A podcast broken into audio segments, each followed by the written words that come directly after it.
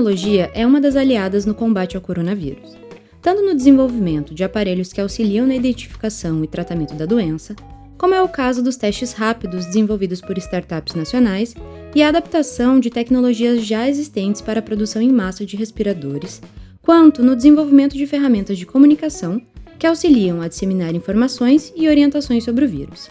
A UFPR, por exemplo, lançou na última semana o Corim, assistente virtual do Facebook Messenger que esclarece dúvidas sobre o novo coronavírus, Covid-19, e apresenta de forma dinâmica e interativa as principais ações da instituição no combate e prevenção ao vírus.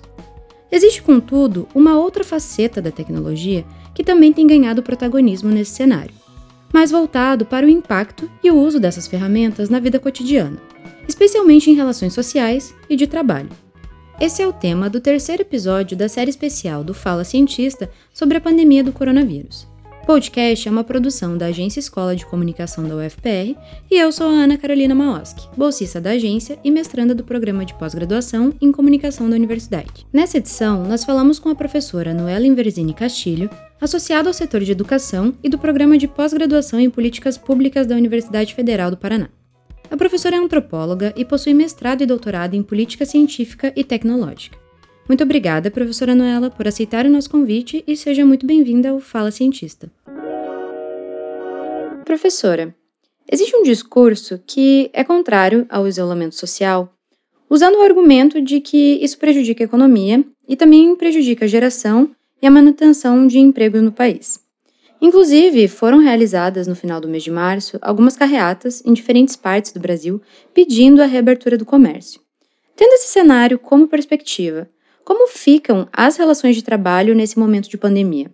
Bem, então, nos últimos dias, realmente, esse tópico de a epidemia, a saúde, a segurança e é, a, a economia tem estado bem discutido, né? Particularmente, acho que é, no momento, a prioridade é a saúde mesmo.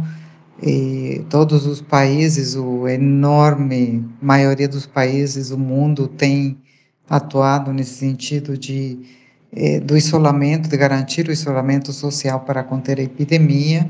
E, portanto, eu acho que essa é a norma. A Organização Mundial da Saúde está propondo isso e parece que está surgindo é, disso alguma é, vantagem no sentido de, pelo menos, fazer com que a epidemia, epidemia evolua de forma mais lenta. Mas, evidentemente, nós estamos vivendo uma crise econômica significativa, né? De fato, nunca eh, teríamos imaginado este mundo globalizado paralisado. Né, tá, está paralisada a, circulação de pessoas, de mercadorias, né, as cadeias globais de produção estão todas quebradas neste momento. É uma questão sumamente importante que eu acho que ficou evidente, ficou abso absolutamente escancarada com essa crise, e não apenas no Brasil, mas no mundo todo, é a situação de exclusão, de precariedade social em que boa parte dos trabalhadores do mundo está. Acabei de ver agora no, numa página por aí é, um estacionamento nos Estados Unidos, onde mandaram os moradores de rua é, com lotes pintados no piso para que estivessem afastados uns dos outros. Né? Essas pessoas estão totalmente excluídas do mundo produtivo né? e agora estão totalmente excluídas de tudo, inclusive né, de acesso a condições de segurança. É, se a gente pensa no Brasil, né, nós temos, dependendo das enfim, das contas que uma ou outra organização faz sobre isso, mas em torno de 40% a 50% de trabalhadores que são informais. Esses trabalhadores é, estão, na sua maior parte hoje, sujeitos a uma situação terrível de preservar a saúde ou comer. São trabalhadores que não têm nenhum tipo de seguridade social, que não têm seguro-desemprego, que não têm chance de manutenção do salário, ou parte dele nessas circunstâncias. É, são o tipo de trabalho que a gente chama de uberizado, precário, que demanda muitíssimas horas de trabalho é, para conseguir um sustento. Temos outras pessoas que vivem de reciclagem, de outras tantas atividades totalmente informais, e que hoje estão, são as primeiras pessoas em termos do sofrimento é, em relação a esta epidemia. Nós estamos vendo nos jornais que as pessoas nas favelas começaram a sair de novo das casas, porque eles dizem se não sai, se não saímos, é, não temos como comer. Então isso me preocupa muito porque efetivamente nós estamos vivendo um, uma circunstância de capitalismo global cada vez mais despiadado, né? E acho que essa essa questão vai entrar à tona em termos de discussão mais até teórica, até acadêmica, né? Qual qual o futuro do capitalismo nestas circunstâncias, né? Toda essa virada extremamente neoliberal que nós estamos vendo em vários países dá conta? Nós estamos vendo que governos neoliberais, até o Trump, teve que, enfim, definir algumas medidas de apoio à população, porque essa população excluída não tem como sobreviver. Então, acho que volta à tona a, questão do papel do Estado, não apenas o papel do Estado na saúde pública, fundamental. Né? Quando a gente vê o caso do Brasil, todos os cortes que estavam sendo operados no SUS e quão necessário o SUS é para, para a segurança e a saúde de toda a população. Por outro lado, nós temos né, uma série de empresas que estão tendo, enfim, que demitir funcionários, algumas irão à falência. Temos, inclusive, dentro dos trabalhadores formais com carteira assinada, né, uma situação de sofrimento. Eu já sei de alguns casos de pessoas que foram demitidas. Imagina você ser demitido no meio destas circunstâncias. Você tem alguns meses de seguro-desemprego, você não tem o mercado de trabalho funcionando, você não tem como mandar seu currículo, pleitear um emprego novo e não se sabe quanto isso vai durar. Então, muito difícil também para essas pessoas. Então, acho que vale uma reflexão sobre o futuro do capitalismo. Né? Nós eh, temos um, um, capitalismo tanto um tanto no bastante bárbaro, bastante excludente, né? Uma discussão sobre o Estado, sobre o papel do Estado, do papel do Estado em políticas de bem-estar social. Acho que todas essas, essas questões precisam ser repensadas à luz desta epidemia. Adotando um outro ponto de vista e olhando um pouco além né, desse possível impacto negativo do vírus, a professora enxerga essa crise como potencial para surgimento de novos negócios ou desenvolvimento de novas tecnologias?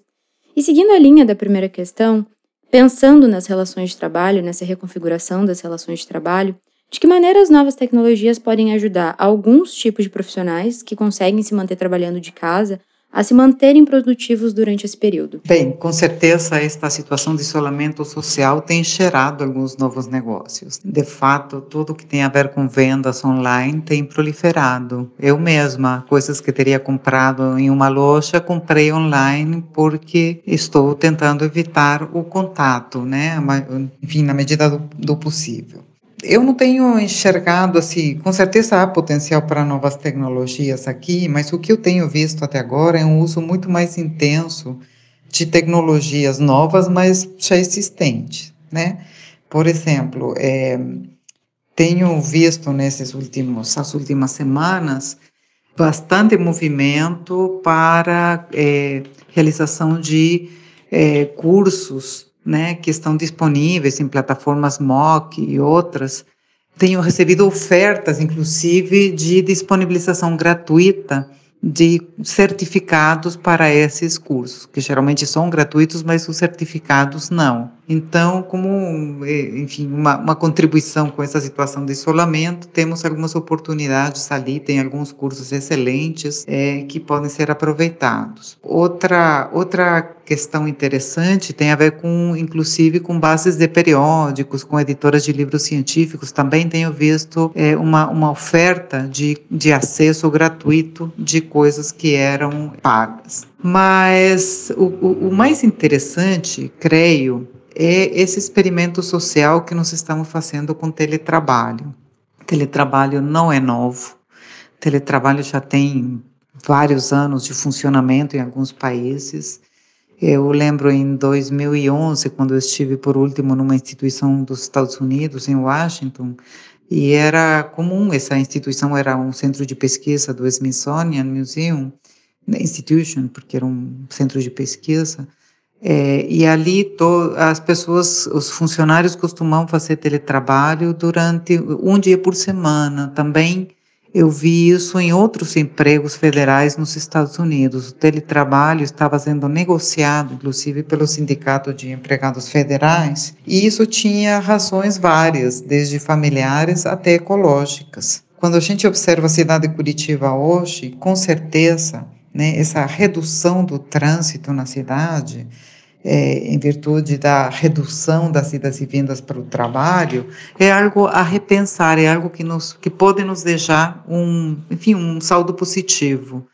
Eu acho que as, muitas vezes não tem a, menor racionalidade né, ir todos os dias para um escritório quando a gente pode ser mais produtivo sem gastar uma hora de trânsito né, e sem engarrafar todas as ruas e sem fazer poluição por isso. Obviamente, partes do nosso trabalho requerem interação, mas não todo o nosso trabalho requer interação. Né? Isso vale na academia como em tantos outros trabalhos.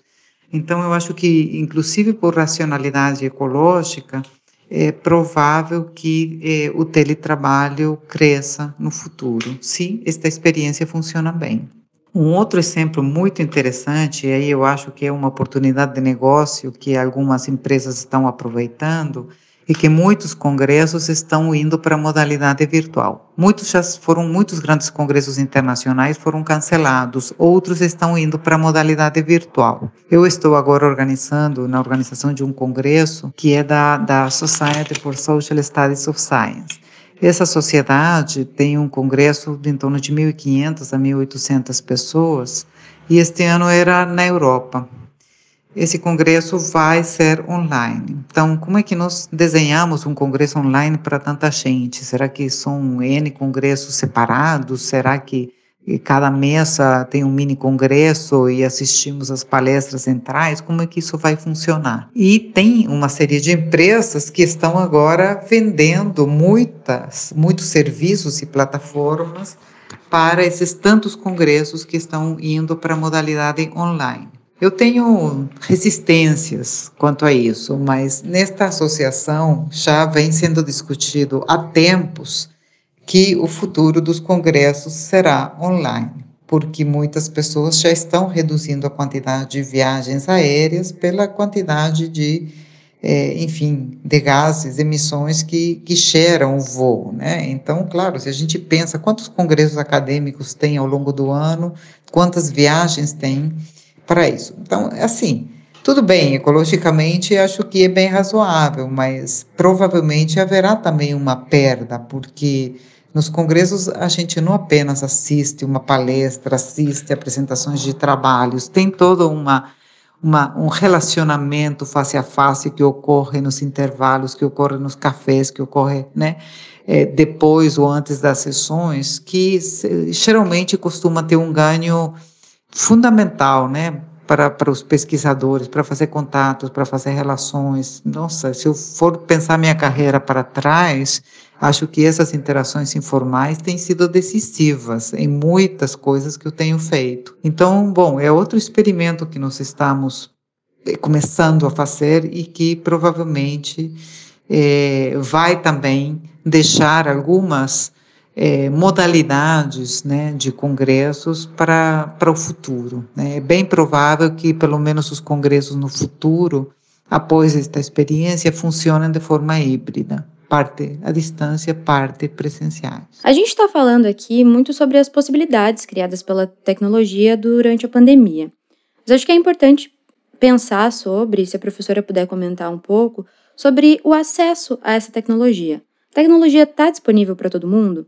A UFPR, por exemplo, optou por não desenvolver atividades de ensino à distância nesse primeiro momento, porque nem todos os alunos são incluídos digitalmente. Como que a professora vê esse cenário?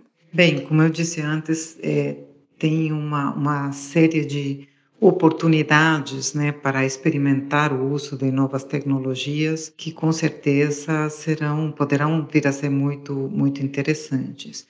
Mas é, como você coloca há, há uma questão de acesso ali e também há uma questão que tem a ver com isolamento social propriamente dito tá? É bacana que a gente possa não cancelar totalmente um congresso, mas a gente perde a interação social. É bacana que a gente possa fazer um curso de Harvard que está disponível online, mas nos cursos que eu tenho aqui na universidade, eu tenho uma, uma interação social. Há um trade-off ali. O teletrabalho é ótimo para muitas coisas, é, e quem tem flexibilidade, autonomia para fazer isso, de fato já faz, mas a gente faz com medida, porque também é preciso, né, é, o trabalho se enriquece com, com a interação social. Então, acho que essa questão é, é uma que nós teríamos que colocar como, digamos assim, um, um dos elementos que também está embutido na, na, na, tecnologia que utilizamos. E com a questão do acesso certamente é um problema. É, como eu mencionava na, na resposta à primeira pergunta, nós temos um mundo cindido, em, incluídos e precários. Toda essa, essa, essa, essa utilização de novas tecnologias é, está disponível para alguns e está totalmente vedado ou está dado de uma forma muito precária para uma grande parcela da, da população. Apesar de que cada vez mais as pessoas dispõem de algum nível de acesso à internet, né, não, não todo mundo possui aquela conexão que permite fazer todas essas coisas que estão disponíveis por aí. Então, nesse sentido, a questão de acesso é fundamental. Eu, eu sou uruguaia e nesses dias eu tenho acompanhado como está sendo feito o, o a quarentena por lá, né? E meus sobrinhos que estão na escola pública têm tido uma série de atividades na que a escola está organizando, mas o Uruguai já implementou um plano de acesso para as crianças chamado Plano Plano Ceival, em que tem uma cada cada criança que entra na escola tem um computador. Então tem já já faz anos. Então isso já está muito trabalhado né? Então, sei que ontem um dos meus sobrinhos teve que assistir um, um documentário sobre um cientista que fundou um instituto de pesquisa, digamos, um equivalente a um Carlos Chagas aqui no, no Brasil, né? E, é, enfim, que acabou toda a família assistindo o documentário, que era super interessante e tal. Enfim, nós estamos tendo educação à distância, estamos tendo atividades, né? É, através desse, desse acesso que já está garantido. Eu imagino, porque é muito mais novo, mas tem outro plano que é para idosos, é para a terceira idade, é, que também dá computadores para pessoas aposentadas de baixos recursos, né? E dado que isso é novo, então imagino que é, também a terceira idade está aproveitando desse acesso, dessa inclusão. Eu, eu penso às vezes nos alunos da universidade, que nós é, estamos perdendo contato com eles nesses tempos, e realmente há uma questão de poder público aqui envolvida, né? O, a essa altura do campeonato, a internet não é nenhuma novidade. E se a gente tivesse realmente acesso gratuito na cidade, acesso gratuito à internet de qualidade, nós teríamos um nível de inclusão digital é, que seria decisivo né, decisivo para que as pessoas, enfim, não apenas estivessem incluídas em atividades educacionais, culturais, etc., mas também na vida cotidiana, né? Mais e mais trâmites, atividades são feitas através da internet. A professora falou agora sobre essa possibilidade de realizar, por exemplo, conferências à distância, mas ressaltou o impacto, né, a falta desse contato pessoal com as pessoas presencial. Então, levando em consideração esse cenário de isolamento social, a tecnologia tem tido um papel importante enquanto ferramenta de socialização. Né? Permite que as pessoas possam ver umas às outras, interagir, sem quebrar o regime de quarentena. Tenho visto muito né, grupos de amigos que organizam festas, encontros em rede, enfim, são muitas possibilidades. De que maneira a tecnologia se articula, então, nesse momento, na configuração de novas formas de sociabilidade em tempos que podem ser muito solitários. Bem, isso eu, eu acho que é o mais preocupante, né? Porque que bom que nós temos toda essa conectividade. Imagina ter uma quarentena em 1975. Né, quando o custo do telefone era caríssimo e nem todo mundo tinha telefone. Imagina nos anos 90, que ainda o telefone era caríssimo. Imagina fazer ligações internacionais, alguém como eu que tem a família em outro país. Então, é ótimo. Eu estou vendo que as, as crianças fazem aniversário e fazem festinha em casa com os avós, os tios, os primos participando e cantando né? O parabéns todos juntos e tal. Né? A gente tenta replicar um pouco de normalidade através desses instrumentos. Mas na medida que o tempo vai passando, né, a, a, a questão do isolamento social acaba sendo, não sendo, né, é, de alguma forma substituído por essa interação que nós temos é, através de tecnologias. Não é o mesmo, né? Não é o mesmo. É, dá um suporte, ajuda, mas com certeza, né, o, o, que a gente lê, de, por exemplo, da, da, da Itália, né, as pessoas já levam semanas de quarentena e, e, e estão com problemas de próprios né, do isolamento social, problemas mais de ordem psicológica, enfim. Nós somos seres sociais, então é, eu acho que a, temos que aproveitar essas tecnologias nessas circunstâncias, mas com certeza voltar né, a uns níveis saudáveis de interação social assim que esta situação terminar. Muito obrigada, professora Noela, pela participação no Fala Cientista. Além desse podcast, a Agência Escola da UFPR está produzindo vários conteúdos sobre o coronavírus.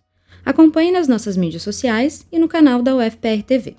Caso você tenha alguma dúvida sobre a doença ou sugestão de tema, entre em contato pelo nosso Facebook ou Instagram.